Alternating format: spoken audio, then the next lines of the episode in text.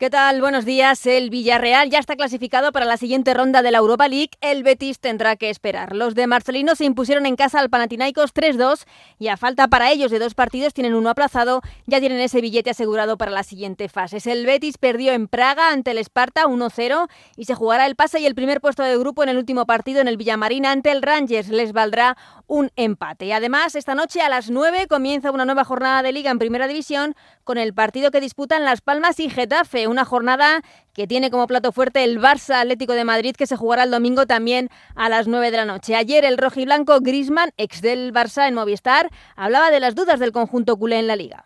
Sí, bueno, será un golpe eh, fuerte, pero no decisivo. Eh, hay mucha liga todavía, eh, pero sí estamos muy bien. hay un buen grupo, estamos disfrutando, yo creo, todo, todo el mundo. El Barça está en está en dudas, entonces eh, hay que mirar bien cómo atacan, cómo defienden, pero yo creo que llegaremos preparados para, para este partido.